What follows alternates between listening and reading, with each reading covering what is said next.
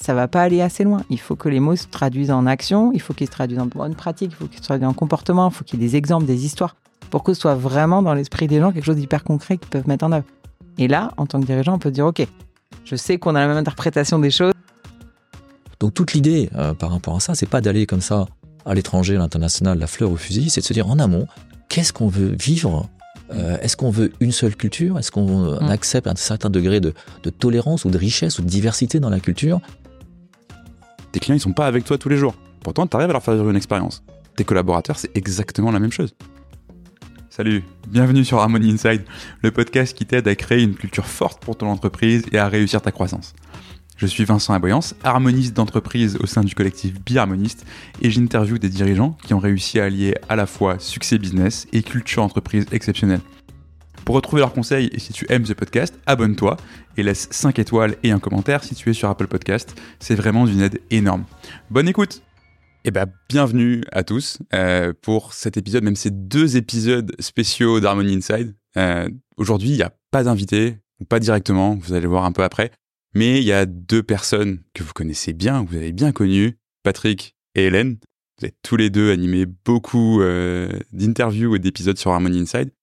C'est la fin de l'année 2023 quand on enregistre ça, et on a eu envie, bah déjà, de vous faire plaisir, et puis de nous faire plaisir aussi. Et pour ça, euh, donc deux épisodes, comment mettre sa culture en action et comment faire évoluer sa culture, pour deux raisons. La première, c'est que vous vous posez beaucoup de questions euh, dans ces temps où ça tangue un peu sur euh, la culture entreprise. Et puis pour aussi une deuxième raison qui nous est plus propre, c'est qu'on entend encore beaucoup, beaucoup, beaucoup de choses sur la culture qui sont assez fausses, euh, beaucoup d'idées reçues, et qu'on a eu envie un peu aussi de, bah, de mettre quelques points sur quelques i euh, et de traiter tous ces sujets-là. Let's go? Allons-y. C'est parti. Bon, Il y a un premier sujet, je suis sûr que vous allez adorer. Euh, on entend toujours très souvent, mais de toute façon, euh, la culture d'entreprise, c'est les valeurs. Et je suis à peu près sûr que vous n'êtes pas trop d'accord avec ça.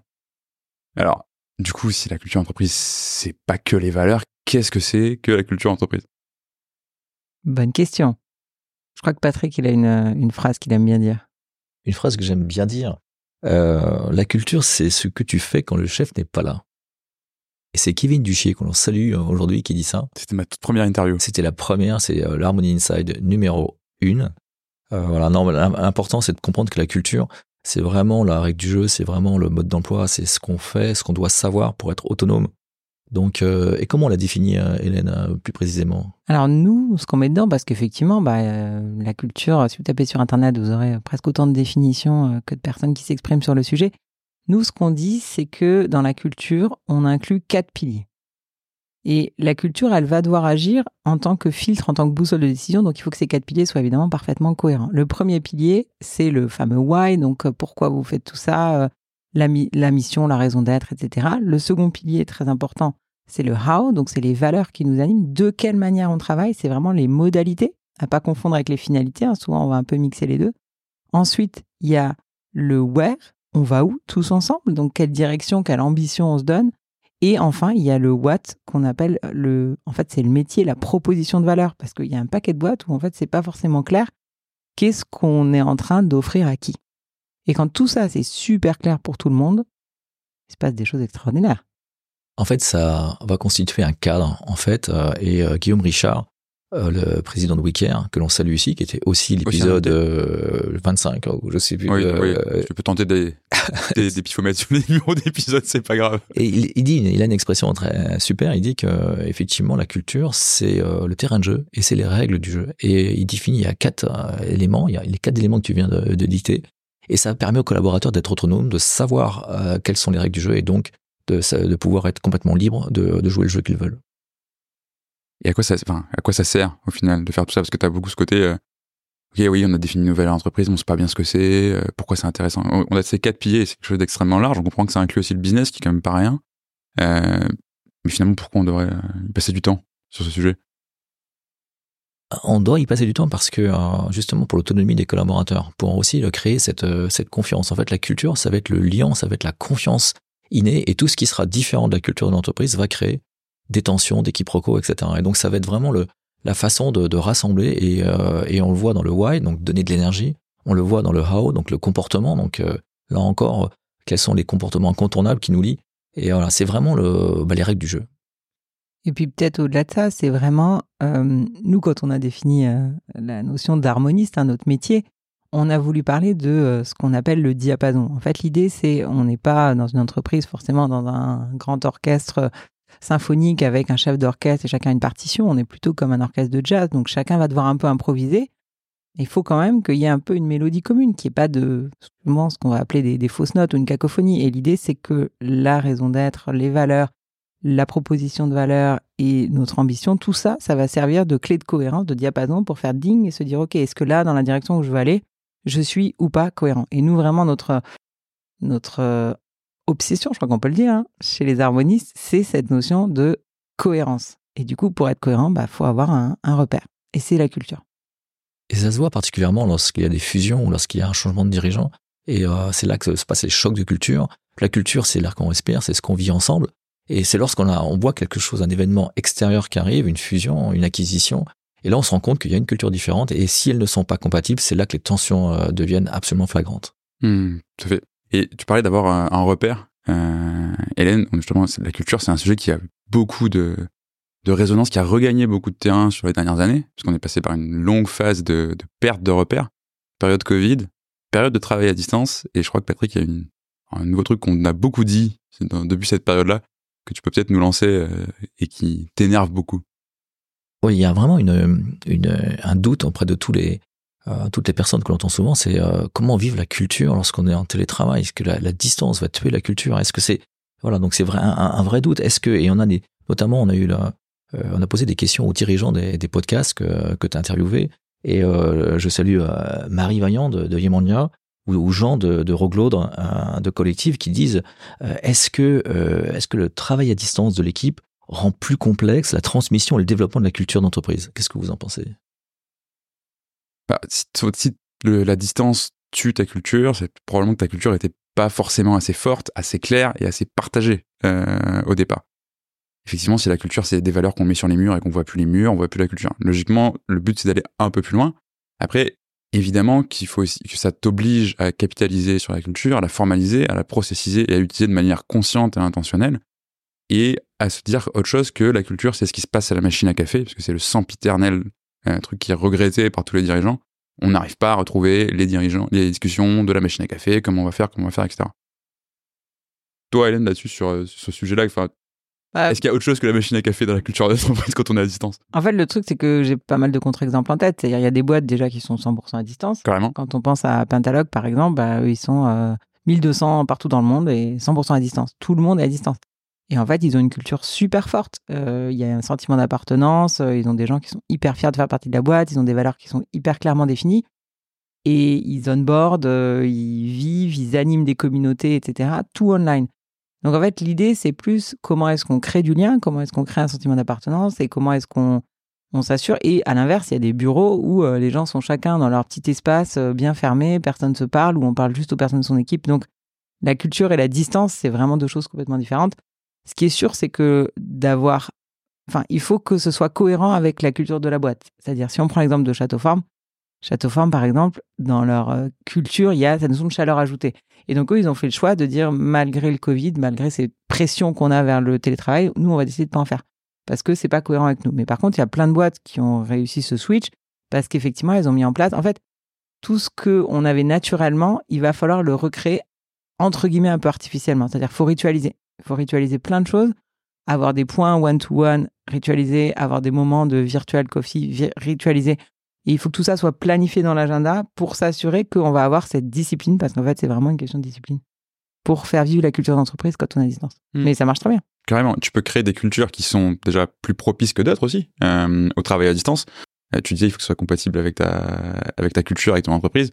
Assess First, David Bernard qui est venu sur ce podcast nous raconter ça, 100% remote, ça marche très bien, ça fait des années qu'ils n'ont plus de bureau, ils n'ont pas forcément attendu le Covid pour le faire, mais ils ont une culture de transparence, de candeur radicale, de responsabilité extrême, et ils recrutent aussi que des gens qui matchent avec cette culture-là et qui donc sont aussi à l'aise pour évoluer dans un environnement euh, distanciel. C'est le premier point. Et puis le deuxième point, ça fait quand même des années qu'on arrive à penser une expérience client à distance. Quand, tu vends un SaaS, quand tu vends des produits en ligne, comme énormément d'entreprises qui sont transformées sur la transformation digitale, tes clients, ils sont pas avec toi tous les jours. Pourtant, tu arrives à leur faire vivre une expérience. Tes collaborateurs, c'est exactement la même chose. Tu peux mapper ton expérience collaborateur, tu peux mapper tes process, comme tu le ferais avec une expérience client, et te dire, Mm. voilà tous les touchpoints que j'ai, voilà l'émotion et l'expérience que je veux leur faire vivre. Bah, comment je fais pour activer ma culture et mes valeurs sur chacun de ces touchpoints? On le voit, les entreprises qui avaient vraiment déjà une belle culture, lorsque la Covid est arrivée, en fait, ils l'ont assez bien vécu. Tout de suite, les, les tâches se sont partagées, il y a eu une connivence. Euh, voilà, les entreprises qui n'avaient pas de culture, lorsqu'elles ont dû mettre en place le télétravail, ça a été extrêmement euh, violent. Et donc, toute l'idée, c'est de se dire, euh, le télétravail est peut-être l'opportunité de revoir sa culture, de l'enflammer dès le départ dans l'onboarding. Et, euh, et voilà. Donc, si euh, effectivement le télétravail se, développe de plus en plus, eh ben, qu'est-ce qu'on re-engineering comme process? Peut-être on a une culture un peu plus écrite, comme, euh, comme le fait GitLab, où tout est écrit, ce qui permet, comme le fait Alan, ce qui permet effectivement de, de permettre le online, enfin le, le, travail à distance d'opérer de manière très efficace. Puis je vais peut-être jeter trois fleurs aussi, mais euh, j'ai parlé de, business SaaS, etc. C'est facile, effectivement, quand on vend des outils de vendre à distance. Euh, Il y a un autre cas, euh, qui est notre cas. Euh, on a une trentaine d'harmonistes. On est complètement remote. On n'a plus de bureau depuis, euh, Depuis le Covid. depuis le Covid, ou la Covid, parce que Patrick le dit bien et pas nous. On a rendu tous nos bureaux, on, on fait des missions à 3, 4, 5 harmonistes. Et typiquement, on a fait une mission il y a peu de temps. On s'est rendu chez un de nos clients pour animer un gros, un gros séminaire, un gros atelier. On était quatre. C'était la première fois qu'on se voyait en vrai parce qu'on on vit tous dans des pays différents. On bossait ensemble en remote. Et quand t'as un, de tes clients qui te dit, mais vraiment, vous voir ensemble, juste, ça marche, it just works, alors que c'est la première fois que vous voyez, c'est juste, ça montre que clairement, c'est possible de bosser complètement à distance et d'avoir quand même une alchimie et d'avoir quand même une harmonie dans une équipe. Tout à fait. Ce qui fait d'ailleurs le lien avec le fait que on pense beaucoup à la culture sur l'aspect euh, justement bah, télétravail, manière de fonctionner, etc. Et la culture, disons-le, on en fait du coup souvent un sujet qui est 100%, bah voilà, c'est du recrutement, c'est du management, c'est en gros c'est des RH. Et pourtant, il semblerait parfois qu'on puisse se dire que euh, la culture, ça peut aussi se faire ressentir ailleurs. Et là, tu viens de parler par exemple d'un client. Mm.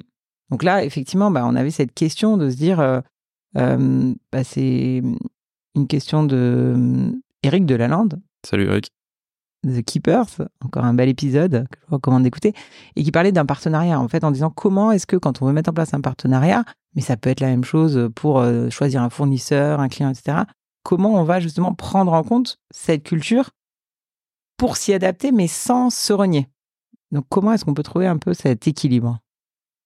C'est vraiment une conviction profonde de dire que la culture, euh, elle concerne toute l'entreprise. Alors on parle de symétrie des attentions, euh, les clients, l'interne, mais c'est au-delà de ça, c'est les fournisseurs, c'est les partenaires que tu viens de dire. C'est aussi les actionnaires, etc. Et c'est vraiment nous, ce qu'on appelle la systémie, et tous les harmonistes ont cet état d'esprit systémique de se dire ok la culture c'est le référentiel qui va ruisseler un peu partout. Et donc lorsqu'on travaille sur un partenariat euh, ou par exemple un investisseur, bah, à essayer de comprendre si on est compatible euh, dès le départ, avant de parler business, avant de parler des choses concrètes, comprendre euh, est-ce qu'on va avoir confiance spontanément l'un avec l'autre, et, et ben, prendre ce temps en amont, ça va être le gage de l'efficacité dans, dans le partenariat, euh, et c'est valable pour toutes les parties prenantes. Hmm, tout à fait. Et puis je reviens sur le truc que tu disais, la culture c'est un truc de RH. Euh, effectivement, il y a beaucoup d'entreprises pour qui euh, la culture c'est géré par la RH. Mais d'une part, ça dépend du rôle que tu vas donner à, ton, à ta direction RH. Ça peut être le cas si t'as un DRH qui est très puissant, qui est au COMEX, qui a de l'influence, qui a un vrai regard business et qui va être capable de, de gérer ça en harmonie avec, avec toutes, les, toutes les équipes.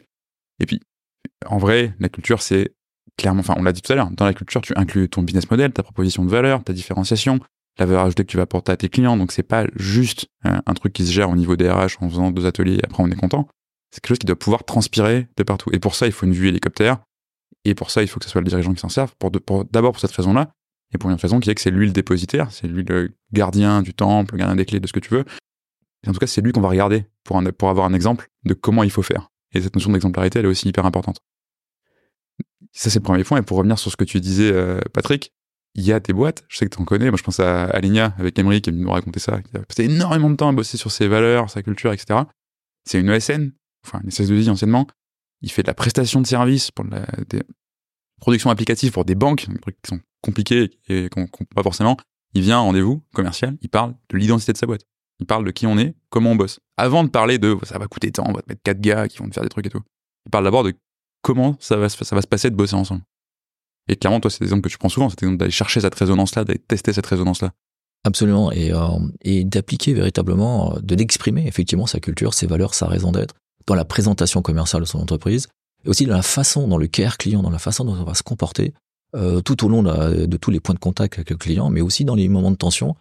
Euh, ça me fait penser à Chapka et Geoffroy Bonnet et Marc, qui était notre client numéro un, donc euh, on le salue. Longue voilà, on le salue vraiment. Et, et lui, par exemple, il a énormément utilisé à la fois ses valeurs, hein, réactivité, il est dans l'assurance, le courtage d'assurance, et ben, l'ensemble des, des correspondances, des mails, des téléphones sont répondus dans la journée chez Chapka avec transparence, etc. Donc il a d'abord appliqué sa culture auprès des clients. Pareil, la raison d'être, il a permettre aux jeunes de se découvrir et de découvrir le monde plutôt que de vendre de l'assurance voyage. Voilà, ça, il, a, il, a, utilisé ça en termes de communication, il a fait des films, etc. Et c'est ça qui a donné une différenciation dingue à ce courtier en assurance voyage et qui a fait euh, son succès. Mais il l'a aussi mis en œuvre en interne avec ses fournisseurs, etc. C'est vraiment cette mise en œuvre totale qui, euh, qui marche euh, très très bien. Et c'est ça qui donne une simplicité. Finalement, la culture, c'est la façon de gérer votre entreprise sans perturbation, sans complexité, euh, voilà. Tout simplement. Tout simplement. Tout simplement. Tout simplement. Donc c'est pas qu'un truc de RH finalement. C'est pas un truc. Alors là où les RH quand même ont un rôle très important, c'est qu'ils vont inciter, ils vont encourager, parce que si vous avez des collaborateurs qui vivent la culture en interne, ça va se ressentir au niveau des clients. Mais il faut surtout que ça sorte des RH. Et c'est là où le rôle du Chief Cultural Officer est très intéressant, de nommer dans le codir quelqu'un qui n'est pas la RH justement, parce que souvent le Chief Cultural Officer est le DRH, et on vous encourage à essayer de, dire, bah, si c'était quelqu'un d'autre, si c'était le directeur de la production. Et là, on va sortir du RH, mm. euh, et c'est une, très bonne chose. Mm. Vraiment. D'ailleurs, ça pourrait faire le lien avec, euh, au-delà des RH, la notion de euh, dirigeant, pas dirigeant. Ok, très bien. ça marche. Justement, tu parlais de, nommer ça pour le dirigeant. Pour le, enfin, est-ce que le dirigeant, c'est le DRH, c'est forcément le chief cultural officer, etc. En fait, c'est une vraie question de c'est qui le responsable de la culture. On a fait un épisode entier qui parle, euh, qui parle de ça, d'ailleurs, je vais aller l'écouter, mais souvent, à l'inverse, on, si quand on, dit pas que la culture, c'est un truc de RH, on va dire, bah, la culture, c'est un truc de dirigeant, la culture, c'est le CEO qui s'en occupe. Vous êtes d'accord avec ça? Bah, Ce que tu disais tout à l'heure, en fait, c'est que par défaut, tant que la culture est pas formalisée, tant que la culture euh, est pas vraiment quelque chose qui devient un pilier de la boîte, par défaut, on va regarder le dirigeant. C'est-à-dire, en gros, la culture, c'est un filtre de décision. Donc, si le filtre, il n'existe pas, s'il n'est pas formalisé, bah, du coup, à chaque fois, inconsciemment, quand je dois prendre une décision, je vais garder mon CEO et je vais dire, OK, lui, il ferait quoi à ma place? Ou lui, il voudrait que je fasse quoi? Et du coup, évidemment, ça fait que tout le poids de la culture repose sur le CEO. Et bah, c'est quand même le rapporter. Hmm. Donc, l'idée, c'est, en définissant la culture, de pouvoir s'en dégager. Et euh, je trouvais ça intéressant, par exemple, chez Pentalog, il disait, nous, la culture, elle va carrément remplacer toute une fonction. Enfin, elle va remplacer la RH, elle va remplacer la com, elle va remplacer un certain nombre de, de gouvernances parce que, en fait, c'est le cadre des valeurs, c'est l'esprit agile qui va être euh, bah, le filtre et, qui va servir d'arbitre. Mais genre, ils n'ont pas de RH, du coup? Euh, Non. Ok. Pas de, pas de RH. Et ça marche, pas, ça marche parce que tout le monde est aligné sur euh, les valeurs, c'est comment se comporter, et que du coup, t'évites de, enfin, tu décentralises une fonction centrale. Quoi. Exactement, exactement. Et du coup, tu autonomises à fond les gens. D'ailleurs, c'était aussi un peu, euh, tu citais Wicker tout à l'heure, c'était la même idée. La même idée, c'est de faire en sorte finalement que tous les collaborateurs soient les gardiens de la culture. C'est qu'arriver à ce que le collaborateur va dire à son collègue à côté, bah là, c'est pas comme, comme ça qu'on fait chez nous. Euh, voilà, ou qui va relever euh, une incohérence. Bien sûr, au milieu, il y a les managers qui sont euh, entre les deux. Donc, en fait, c'est le rôle de tout le monde. C'est bien sûr le rôle des dirigeants, du, euh, du, dirigeant euh, qui est évidemment la personne qui doit être exemplaire, mais c'est les managers qui doivent être les relais et l'ensemble des collaborateurs. C'est comme ça, lorsque c'est développé dans toute la boîte, que, que vraiment on a gagné. Quoi. Et justement, ça m'amène une question, ce côté, il faut que chacun connaisse son rôle et sache exercer, enfin, jouer son rôle dans la culture à la bonne place. Une question d'un autre, invité que tu connais, Sébastien Loctin, BioFuture, super ketchup, essayez. Euh, c'est pour un petit moment pub, euh, et c'est pas sponsor. Mais bref, tout ça pour vous dire que Sébastien, il se, il se demande et il nous demande est-ce qu'un grand leader doit être un grand manager? Tu n'as pas 4 heures, vous n'êtes pas 4 heures, mmh. que ouais, ça, fait, ça fait vraiment le truc de philo là. Euh, ah, non, moi, c'est ma conviction que à partir du moment où la culture a été définie, euh, une fois que la vision est claire, que l'ambition, que la stratégie est claire, que les règles de fonctionnement sont claires, c'est à chaque collaborateur de donner le meilleur de lui-même. Le dirigeant n'a pas forcément d'être le besoin d'être le leader charismatique. C'est très bien en, termes de représentation, c'est très bien pour donner de l'énergie. Le dirigeant est là pour aussi mettre en challenge, donc il a un rôle extrêmement important. mais euh, je dirais un, grand leader, ne, pas forcément un grand manager. Souvent ils le sont, mais quelquefois ils le sont pas. Mmh. Oui, en fait même au contraire, c'est peut-être mieux d'arrêter de se mettre cette pression de je dois être le leader manager parfait. Euh, ce qui est chouette avec la culture, c'est que justement, ça permet deux choses. Ça permet d'une part de pouvoir décentrer un peu le pouvoir d'arbitrage, parce que souvent il s'agit de ça. En fait, ce qui est dur, c'est qu'on va toujours remonter tout en haut quand il y a un sujet un peu compliqué. Hmm. Et là, ce qui est chouette, c'est que le dirigeant, il peut dire, en fait, est-ce qu'il faut virer ou pas cette personne?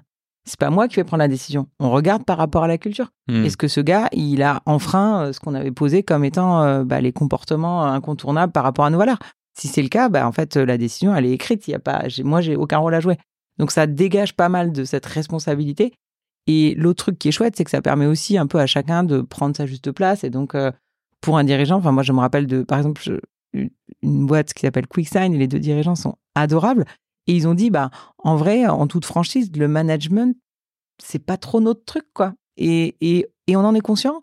Et du coup, bah justement, on va l'assumer, on va le dire, et il y aura d'autres personnes qui sont dans le COMEC qui sont hyper pertinentes et qui vont s'occuper de ce côté-là. Nous, on va se focaliser sur ce pourquoi on est bon. Enfin, c'est vraiment important en tant que dirigeant de pouvoir être authentique et effectivement d'avoir défini la culture comme cadre, bah, ça permet de pouvoir se dire, OK, je sais que de toute façon, les gens vont aller dans la bonne direction, j'ai pas besoin d'aller regarder au, quotidien euh, ce qui se passe. Et ça montre, ce que tu viens de dire, ça montre justement que la culture est très forte parce que ce qu'il y a derrière en creux, c'est aussi un niveau de confiance qui est énorme.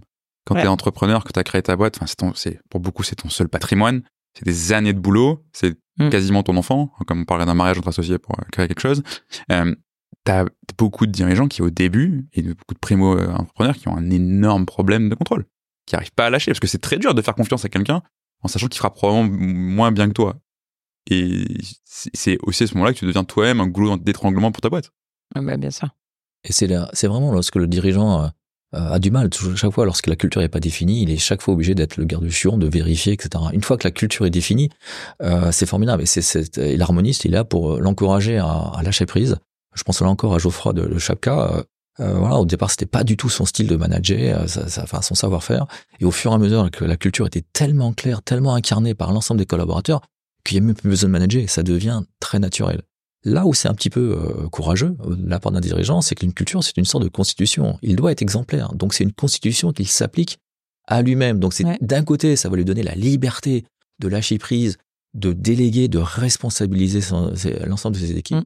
De l'autre côté, il fixe des règles qu'il se fixe aussi à lui-même, donc il abandonne une partie de son pouvoir euh, royal et dictatorial pour dire oui, euh, là il y a une des règles qui s'applique à nous-mêmes et je vais être le premier à, à, le faire. Mais derrière, la conséquence merveilleuse, c'est que l'ensemble des collaborateurs deviennent des intrapreneurs, puisqu'ils mmh. peuvent eux-mêmes euh, proposer des choses, innover, comme tu disais, ça libère les énergies, ça libère énormément de choses, puisqu'il y a un référentiel sur lequel, qui est objectif, euh, et, voilà, donc ça donne énormément, ça change vraiment la philosophie de, de gérer une entreprise. Carrément.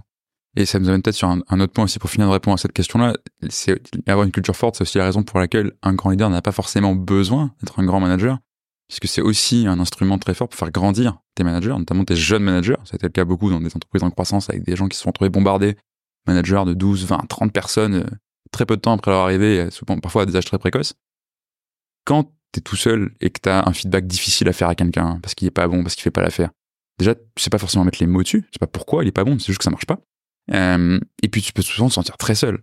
Si t'as le cadre qui est clair, que t'as la culture qui est claire, que t'as les comportements qu'on veut, les comportements qu'on veut pas, les compétences qu'on cherche et celles qu'on cherche pas, qui sont définies, tu peux beaucoup plus facilement t'appuyer dessus pour faire ton, pour faire un retour, déjà qui sera probablement mieux articulé et plus constructif. Mmh. Et surtout de dire, bah, c'est pas moi, Vincent, qui dit que t'es pas bon.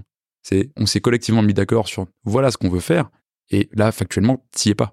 Donc c'est aussi cet énorme cadeau qu'on se fait à soi en tant que dirigeant de plus devoir gérer toutes ces, situations qui sont difficiles et pas agréables. Et c'est un cadeau qu'on fait à ses équipes de dire, bah, t'es pas tout seul, t'as des outils, et tu peux t'appuyer sur le collectif pour aller euh, faire toutes tes tâches, même les plus désagréables. Et la vraie question, c'est qu'est-ce que tu vas faire du temps qui va être dégagé Et ça qui est extraordinaire, c'est qu'une fois que vous avez ce cadre qui définit que les équipes s'emparent, euh, deviennent responsables, et ben vous, ça vous libère de la charge mentale, ce qui est déjà pas mal. Et deuxièmement, ça vous libère du temps. Et c'est là que euh, moi, j'aime bien dire, euh, allez, chasser la baleine, allez chercher, mettez un niveau d'ambition. Et, et, voilà. Et bien, donc c'est le, c'est le point, je trouve, le plus, le ou plus formidable. Ou simplement, d'ailleurs, soyez disponible. Moi, je me rappelle d'un autre dirigeant, justement, il disait, ben, maintenant, j'ai 4 ou 5 heures par jour complètement disponible. Il n'y a rien dans mon agenda. Rien. Donc, je peux effectivement être là si un collaborateur a besoin. Je peux passer du temps euh, pour vraiment bien connaître mes clients, etc. Enfin, c'est aussi, ou juste, euh, je peux passer du temps avec ma famille. Oui, c'est ça. Va aussi, va voir tes enfants, fais du sport, prends soin de toi, t'es pas obligé de te tuer au travail. Enfin, L'idée, c'est effectivement de se dire, ça permet vachement de, de lever le pied. Et, et pour rebondir ce que tu disais sur le leadership, je pense qu'effectivement, ce qui est important, c'est euh, donc définir la culture, définir cette charte, c'est effectivement pas suffisant si on va pas un cran plus loin. Si on veut vraiment que le CEO puisse déléguer complètement à des managers, il faut définir c'est quoi le management qui est cohérent avec notre culture. Mm. Et ça, effectivement, c'est vraiment ce travail d'aller très finement dire, OK, ça veut dire quoi manager chez nous? On a dit que dans nos valeurs, il y avait euh, be candid with compassion, donc euh, d'avoir cette candeur équilibrée par la compassion. On parlera tout à l'heure, hein, c'est important d'avoir des valeurs qui sont qui s'équilibrent mutuellement. Euh, ok, bah concrètement, ça veut dire quoi? C'est effectivement, c'est quoi les comportements qu'on va rechercher? Parce que tant que ça reste quelque chose qui est juste des mots, ça va pas aller assez loin. Il faut que les mots se traduisent en action, il faut qu'ils se traduisent en bonne pratique, il faut qu'ils se traduisent en comportement, il faut qu'il y ait des exemples, des histoires, pour que ce soit vraiment dans l'esprit des gens quelque chose d'hyper concret qu'ils peuvent mettre en œuvre. Et là, en tant que dirigeant, on peut dire, OK, je sais qu'on a la même interprétation des choses, Mm. euh, et du coup, euh, je peux, entre guillemets, me reposer sur les gens. Oui, c'est un énorme sujet d'interprétation. Tu parlais de mots. Quand t'as juste un mot comme valeur, je pense que je prends des valeurs très simples, excellence, responsabilité, etc. Esprit d'équipe. Esprit d'équipe. Et en vrai, je vous demande à, à tous les deux, c'est quoi l'excellence, l'esprit d'équipe? Vous connaissez très bien, ça fait 10 ans que vous travaillez ensemble, mais je suis sûr que vous donnez pas la même réponse. Imagine sur une boîte de 1000 personnes. Mm, mm. Ouais, voilà pour le sujet de Ça, c'est le, su- sujet, effectivement. Le sujet des mots, enfin, c'est pour ça qu'effectivement, nous, ce qu'on dit, c'est. Enfin, s'arrêter aux mots, c'est hyper dangereux. Parce qu'effectivement, il y aura plein de choses que vous pouvez mettre derrière. Donc, euh, c'est. À partir du moment où vous avez mis le mot, c'est le début, en fait, c'est pas la fin. Il faut mettre le contenu, enrichir euh, et mettre du concret derrière. Et puis surtout, il faut que ça vive. Que les gens, ils voient au quotidien des exemples de Ah oui, ça veut dire ça, l'excellence chez nous, très bien. Exactement. Moi, ça me rappelle euh, Damien Néret de Let's Sign It, euh, et lorsque Hélène était intervenue auprès de lui, euh, il, a, il avait une phrase extraordinaire. Il avait dit, mais je me rendais pas compte à quel point il y a un écart dingue entre que moi, ce que j'avais compris, de la- enfin, ce que je définis la culture et comment je la vis tous les jours, et la compréhension des équipes. Et ça, c'est valable dans, je crois, à peu près 100% des entreprises que, que, que l'on connaît. C'est-à-dire qu'il y a un énorme écart entre le dirigeant, le codien aussi, quelquefois, mais, et l'ensemble des équipes. Et c'est tout le travail de non seulement euh, mettre des mots sur la culture, mais après de la mettre en action, comme tu viens de le, le dire, Hélène, c'est vraiment de la mettre le plus profond des processus, des rituels, etc., de la faire vivre dans la durée, c'est de toujours préserver euh, une, une unanimité, enfin une, une vision conforme, une vision euh, collective de, de la culture. Et, et très vite, il y a des quiproquos quand on grandit. et notamment, il y a un, un truc très important, c'est le passage d'étape. Le passage Mm. d'étape des 20 personnes, des 50 personnes, des 150 personnes. Et à chaque changement d'étape, il y a des changements d'organisation, des changements d'hommes. Et c'est à ce moment-là qu'on commence à perdre son âme. Et donc la culture, elle est là aussi pour faire perdurer l'ADN de l'entreprise tout au long de, de son évolution. Ah, beau teasing pour l'émission d'après. On, on peut du coup euh, parler peut-être un peu de comment ça se passe à l'international. Alors l'international, c'est une question qu'on a très très souvent. C'est euh, très souvent on se dit mais finalement il y a autant de cultures que de pays et on voit très bien les différences euh, culturelles. On dit des différences inter- interculturelles entre la France et l'Allemagne, etc. Entre la France et n'importe quel autre pays. Donc comment on fait pour gérer ça? C'est souvent une question que- qu'ont les, chefs d'entreprise. Je pense à, à Jocelyn, Jocelyn Martin, euh, qui, euh, qui pose cette question quelles sont les best practices pour diffuser une culture d'entreprise auprès d'équipes présentes dans plusieurs pays? Alors, est-ce que vous avez des tuyaux à nous partager? Euh, des tuyaux, surtout parler d'exemples, hein, parce que c'est vrai qu'on a eu la chance de bosser avec des boîtes qui sont présentes dans plein de pays. Et ce qui est hyper intéressant, je pense par exemple à Voltalia. Voltalia, j'ai été, je crois, dans 12 pays. euh, et dans 12 pays, il y avait ces quatre valeurs qui ressortaient dans le sens qui étaient vraiment incarnées et vécues, alors que c'était des cultures complètement différentes, des parts complètement différentes. On parle de l'Égypte, du Brésil, euh, du Portugal, de la France. Enfin, c'est vraiment des pays qui culturellement sont vraiment vraiment différents, mais on va retrouver, on va retrouver ces mêmes fondamentaux parce qu'effectivement, c'est une culture bah, déjà qui a une mission super forte euh, autour de améliorer l'environnement global en favorisant le développement local, donc qui est vraiment euh, très. T'as vu ça? Félicitations. Euh, avec le avec les rimes, c'est toujours mieux euh, pour retenir. Et et en fait, ce qui est vraiment intéressant, c'est qu'en plus, ils ont beaucoup investi pour que cette culture, elle reste diffusée, vécue, incarnée et défendue de manière internationale. Donc là, une bonne pratique, par exemple, ça a été donc un de faire un atelier euh, pour euh, justement un peu remettre le- à jour euh, les valeurs, ce qu'elles veulent dire, euh, les histoires qu'on met derrière, etc., avec tous les collaborateurs qu'ils souhaitaient de la boîte. Donc ça veut dire c'est des centaines de personnes qui ont participé à ces ateliers Ensuite, il y a eu une co-construction de la vision, de dire, OK, donnez-nous vos rêves, en fait. Exprimez là où vous voudriez qu'on soit dans dix ans. Et là, c'était génial parce qu'effectivement, bah voilà, les gens ont pu vraiment euh, se projeter dans l'avenir de la boîte. Et donc ça, ça a créé une cohésion extraordinaire. Et ce qui est intéressant, c'est que derrière, ce qui s'est constitué, c'est une, une, équipe de d'ambassadeurs de la culture internationale, avec justement un Mmh. représentant par pays et euh, qui a pu justement continuer à diffuser ces éléments de culture euh, au niveau international. Et ça, c'est vrai que c'est ultra puissant pour vraiment fédérer tout le monde à l'international. Carrément.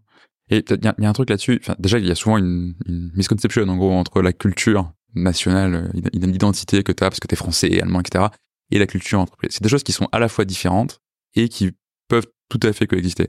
Par contre, plus tu as une entreprise qui va être internationale, plus forcément tu auras des différences culturelles, de, identitaires, qui font que tu as d'autant plus besoin d'aller chercher qu'est-ce qui nous lie. Et c'est ça là que tu vas aller chercher sur la culture. Donc ce travail d'explicitation, tu peux pas te reposer sur un cadre de référence commun qui est on a fait les mêmes écoles, on a, on a grandi aux mêmes endroits, on a les mêmes codes, on aime les mêmes films on fait les mêmes citations. Si tu te retrouves avec des gens qui sont à Singapour, tu peux toujours essayer de citer Camelot, ça va pas marcher. Euh, voilà, tu peux essayer, hein, mais ça marchera probablement pas. Là, il y a même une question de génération. Ouais, Mais- clairement. je pense même là, ça marchera peut-être pas. Mais tu vois, donc justement, d'autant plus, plus tu as des, des- des- effectivement des générations, des, des nationalités, des points de vue différents dans, dans une entreprise, plus tu as besoin d'aller chercher, matérialiser, mettre des mots et utiliser encore une fois de manière très inten- intentionnelle qu'est-ce qui nous lie dans la manière qu'on a de travailler. Typiquement, tu as une boîte, euh, pareil, dans une de nos premières interviews, tu avais Content Square, euh, Nicolas Fritz, le CEO de Content Square, qui était venu nous raconter ça. C'est une magnifique licorne française, ils sont développés dans plein, plein, plein de pays, ils ont levé des centaines de millions d'euros. Et eux, ce qu'ils te disent, c'est on a énormément investi sur notre culture entreprise pour poser ce cadre-là. Dans ce cadre-là, on laisse complètement s'ex- s'exprimer les particularismes. Tu, tu vas, enfin, toutes les, office parties sont, à, thème euh, des différentes nationalités, etc. Tu as toute la latitude de, t'épanouir en étant qui tu es euh, et de complètement euh, être authentique en tant qu'individu, en tant que singapourien, américain, anglais, italien, français dans la culture, parce que tu sais que cette culture-là, tu vas la retrouver partout. Les, les valeurs, tu les trouves partout, et ce qui te met en confiance permet justement de dépasser ces différences culturelles et donc de nationalité. Ouais, ça va être le, le, le, le lien, ça va être la confiance. Par exemple, on va pouvoir travailler euh, sur un why, sur un where, sur un what. Qu'est-ce qu'on fait C'est où est-ce qu'on va Quelle est notre vision Quelle est notre raison d'être Tout ça, c'est indépendant des pays. Donc c'est vraiment, et plus ça sera fort, plus ça sera vécu. Euh, L'interculturel, ça va être sur le how, ça va être sur le comportemental. Et là, plus vous aurez lié la confiance et plus vous aurez des valeurs qui sont les éléments incontournables euh, de comportement, plus le reste, plus les disparités, les diversités culturelles, au contraire, sont riches de différences, sont, sont riches, euh, euh, sont riches de. Euh, juste pour. Ouais. Vous avez une idée? Euh, ah, non, mais c'est, non, mais c'est, intéressant parce qu'effectivement, tu fais bien le lien avec euh, culture et diversité. C'est-à-dire, euh, parfois, on nous dit non, mais de toute façon, euh, si on définit trop la culture de, ma... bon, on va tous se Mhm. ressembler, on va tous être les mêmes, et du coup, il y aura plus aucune place pour la diversité. Et en fait, effectivement, c'est un peu comme de dire, bah, je sais pas, de définir un trait de personnalité. Ça va pas empêcher qu'on peut avoir effectivement euh, une une chinoise, euh, un un sénégalais ou euh, une brésilienne qui vont de la même manière avoir ce trait de personnalité. Ils auront des cultures complètement différentes. Et en fait, c'est un peu comme ça qu'il faut prendre les valeurs. C'est on définit des traits de personnalité communs qu'on va Mm. rechercher chez tout le monde. Mais par contre, ensuite, l'histoire, la culture, etc., peut être hyper différente. Et justement, ça permet d'avoir un fil qui fait que plutôt que par défaut, on se dit, bon, on va pas prendre de risques, on va prendre des gens qui nous ressemblent parce que du coup, au moins, on est sûr qu'on va bien se comprendre. Et c'est vrai, c'est important. On va prendre des traits de personnalité où on sait que les personnes qui ont ces traits-là, on va bien travailler ensemble. Et ces traits de personnalité, en fait, c'est les valeurs profondes euh, qui animent ces personnes-là. Alors là où ça devient un petit peu plus complexe, et euh, ce qu'on vous encourage à faire, c'est à réfléchir sur votre stratégie culturelle internationale. Pourquoi? Parce que euh, soit vous êtes Starbucks et vous voulez la même culture partout dans le monde, en étant là cette fois-ci extrêmement clair, soit vous l'êtes McDo, où là vous avez quand même une culture très forte, mais vous acceptez que chacun des pays ait une sous-culture, et donc il y a pas mal de différences possibles. Soit par exemple vous dites voilà moi je suis une boîte française, je vais à l'international, mais j'assume ma culture française et je prends que des dirigeants franco-belges, franco-allemands, etc.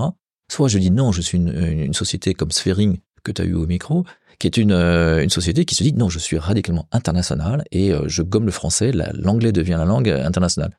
Donc toute l'idée euh, par rapport à ça, c'est pas d'aller comme ça à l'étranger, à l'international, la fleur au fusil, c'est de se dire en amont, qu'est-ce qu'on veut vivre Euh, Est-ce qu'on veut une seule culture Est-ce qu'on Mm. accepte un certain degré de, de tolérance ou de richesse ou de diversité dans la culture?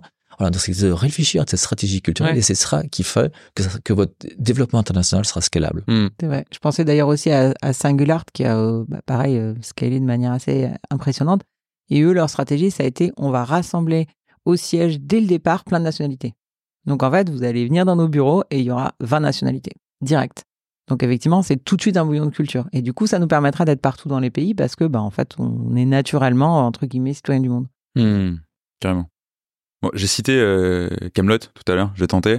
Je vais tenter de faire une autre situation euh, très euh, générationnelle. Je vais vous poser une question très simple. Est-ce qu'il y a des bonnes et des mauvaises cultures? Je sais pas si vous avez- est-ce que vous avez cette référence déjà? Alors, il y a la bonne culture, c'est le gars, il se dit, faut faire la culture, il fait la culture.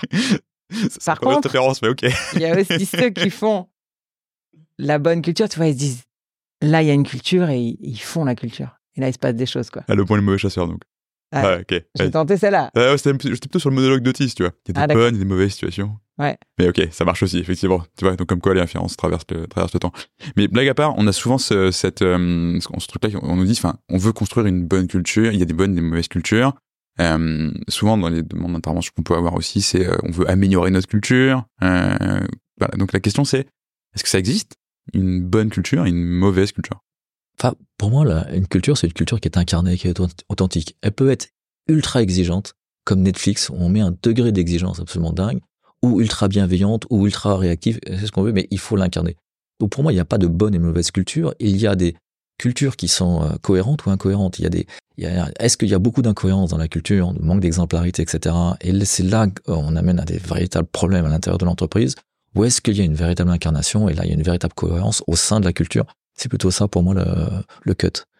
Oui, après, effectivement, ce qu'on peut se demander, et on nous le dit souvent, c'est est-ce qu'aujourd'hui, il y a un peu des cultures à la mode? Euh, Oui, c'est vrai. Aujourd'hui, il y a un peu euh, plusieurs dimensions qu'on voit. Il y a un, beaucoup la dimension d'impact. Euh, et il faut absolument avoir une, une, une culture qui a du sens, qui contribue positivement à la société. Nous, la réalité, c'est quand même, on a vu un paquet de boîtes. Si on pense par exemple aux ONG, il y a des gens qui bossent dans certaines ONG, ben, on peut pas avoir plus de sens.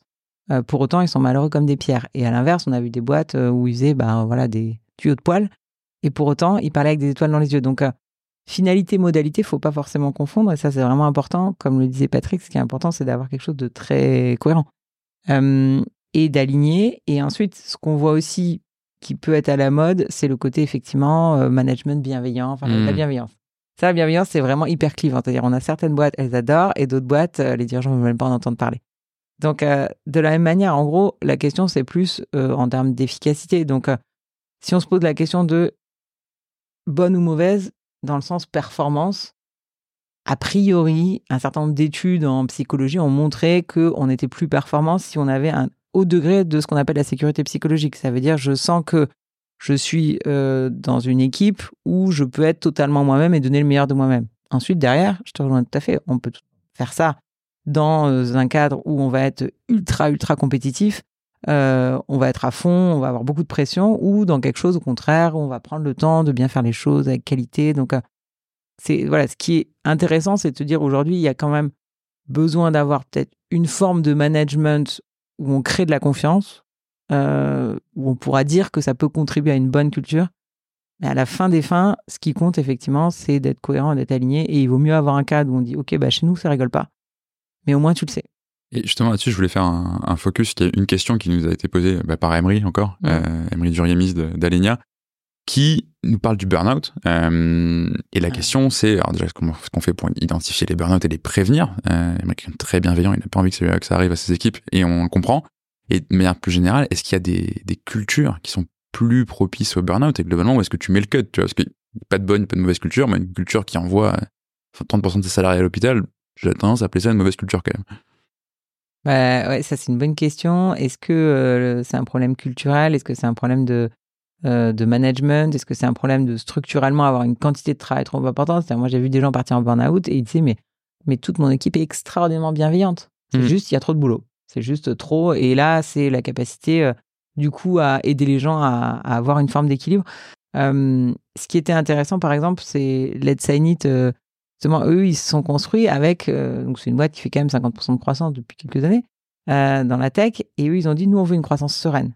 C'est vraiment cette notion de sérénité. Donc, c'est quel rythme on va donner. Et effectivement, le burn-out, c'est souvent que le rythme est frénétique et on n'arrive pas à prendre euh, ses temps de repos. Maintenant, si on repart en mode un peu cerveau, ce qui est certain, c'est que notre cerveau déteste, mais vraiment déteste, quand les choses sont pas cohérentes, quand les choses sont pas prévisibles. Le cerveau, il peut, il peut vraiment euh, abattre une quantité folle de travail, mais par contre, s'il y a des incohérences, c'est là où on revient à ça, ben c'est ça qui génère du stress, en fait. Vraiment, le cerveau, il se met à stresser quand il voit un truc, il se dit, mais ça, c'est pas logique. Hmm. Absolument. C'est une sorte de, cohérence globale et une, grosse incohérence va créer une énorme tension. En fait, la culture, c'est une sorte de contrat moral que l'on, que l'on signe avec euh, les collaborateurs, les clients, les fournisseurs, avec les actionnaires. Mais lorsqu'un collaborateur, euh, si le contrat moral n'est pas clair en amont, si vous n'avez pas exprimé votre culture et que vous arrivez pour une mauvaise raison, vous n'allez pas vous sentir à l'aise. Et c'est là que déjà les conditions sont, euh, larvées pour avoir un burn-out. Donc déjà, euh, le burn-out peut venir de plein de causes. Je suis tout à fait d'accord avec toi. Ça peut être un mauvais manager, ça peut être une tension, ça peut être des problèmes personnels, ça peut être une auto-pression que la personne se met. Euh, voilà. Et puis, vous avez des burn une propension au burn-out beaucoup plus importante, comme tu viens de le dire, Hélène, sur des entreprises qui ont un tempo, qui ont un rythme, qui ont une pression très rapide, parce que le marché l'impose. Mais il faut l'exprimer. Si vous dites en amont, comme tu le disais, Vincent, tout à l'heure, voilà, chez nous, il y a un tempo très rapide, il y a une pression parce que, voilà, les visions du marché, parce qu'on a on a telle rapidité, on a, on a tel objectif, tel challenge qu'il faut absolument qu'on qu obtienne, eh ben, soit tu joues le jeu, soit tu, tu joues pas le jeu. Si tu acceptes ce tempo, eh ben, euh, voilà, tu pars en connaissance de cause. Mais qu'est-ce qu'on fait aussi pour éviter les dérapages? Donc, c'est tout ce travail en conscience que, que nous, les harmonistes, on encourage à faire, de bien poser le tempo, d'expliquer pourquoi et de d'éviter les dérapages. Et on peut travailler aussi sur des outils comme euh, la santé mentale. Il y a aujourd'hui pas, pas mal de plateformes, Mocacare, etc., qui, euh, qui propose des outils de santé mentale qui vous permettent d'alerter lorsqu'il y a un risque de, de dérapage. Mmh, complètement. Pour revenir à ce que tu dis sur les, sur les dissonances, enfin, en fait, il y a deux choses dans ce que vous dites. La première, c'est que tu peux que minimiser les risques, entre guillemets, euh, dans ton entreprise. Euh, tu peux faire tout, tout, ce que vous venez de dire, c'est que des, éléments de minimisation du risque. Et le truc, c'est de venir éviter les incohérences, les dissonances. Et ça, pour moi, il y a tout plein de deux trucs que tu peux faire hein, assez facilement. Le premier, c'est entre l'extérieur et l'intérieur. Euh, la marque employeur, c'est pas euh, quelque chose qu'on vend pour faire sexy et pour attirer euh, des gens. Pour une fois qu'on est rentré, on se rend compte que c'est l'enfer. Enfin, tout le monde a tout à perdre, hein, que ce soit le candidat ou, euh, ou l'entreprise. Si on attire des gens en leur faisant des fausses promesses et qu'une fois qu'on a passé la porte, on se rend compte que bah, c'est pas du tout ce qu'on a, ce pour quoi on a signé, on va pas rester ou on va se désengager ou dans les, dans les pires des cas, effectivement, on va, on va, on va faire un burn-out. Donc être très clair dans sa marque employeur sur ce qu'on vit à l'intérieur, euh, après, si on n'est pas satisfait avec ce qu'on vit à l'intérieur, bah, c'est peut-être s'interroger sur le pourquoi ça nous va pas de montrer ce qui se passe vraiment chez nous, pour être euh, très clair. Et l'autre point, c'est aussi d'essayer d'inviter d'éviter les injonctions contradictoires. Éviter mmh. d'essayer de fixer à vos salariés des objectifs qui dépendent pas d'eux, par exemple, pour des choses qui se, qui se voient très souvent. Je dois euh, remplir tant de pourcents de facturation, euh, ou trouver tant de leads, ou, ou, closer tant de, tant de deals, mais c'est pas moi qui suis en capacité de le faire. Euh, ça, c'est le meilleur moyen pour rendre les gens complètement impuissants et les faire courir après des, des chimères qu'ils ne peuvent pas atteindre. Ils vont se culpabiliser et ils vont partir en, en live. En rebondissant sur ta notion d'injonction contradictoire, il faut aussi traiter le problème très en amont au niveau de l'actionnariat. C'est-à-dire qu'à partir du moment où euh, on est un actionnaire qui demande une performance financière, qui ne regarde que la performance financière, que vous, pour attirer les gens, pour répondre à la quête de sens des jeunes, etc., vous vendez une marque employeur, vous Là, vous êtes en injonction contradictoire et le rôle des dirigeants à ce niveau-là, la position des dirigeants et des managers devient très délicate. Si vous assumez totalement votre culture auprès des actionnaires, vous exprimez voilà qui on est, voilà ce qui a fait notre réussite. Et la culture, c'est votre goodwill, c'est ce qui fait, c'est votre martingale qui a fait votre réussite. Et si l'actionnaire se dit ok, ça j'aime bien, j'apprécie et je le respecte, et on va chercher la performance et la culture et on va marcher vraiment sur deux jambes, c'est la culture qui va permettre la performance et la performance qui permettra de continuer à développer euh, votre projet et voilà. Et là, ça marche bien. Donc, il y a aussi un travail à faire pour éviter une surfinanciarisation qu'on a vécue, qu'on vit encore, et qu'aujourd'hui, les, les jeunes et les moins jeunes, mais ont de plus en plus de mal à supporter. Et juste là-dessus, c'est le principe de résonance dont on parlait tout à l'heure quand on parlait des partenariats. Et comment tu fais pour gérer ça quand tu deviens une compagnie euh, qui est cotée publiquement? Tu choisis plus, tu choisis plus tellement tes, tes actionnaires.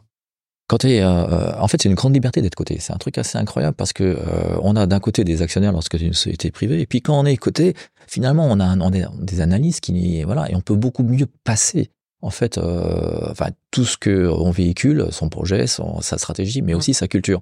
Et à ce moment-là, l'actionnaire devient extrêmement libre de, de, céder ses parts ou de, ou de, au contraire, d'investir. Donc, au contraire, La bourse peut être un très très bon moyen.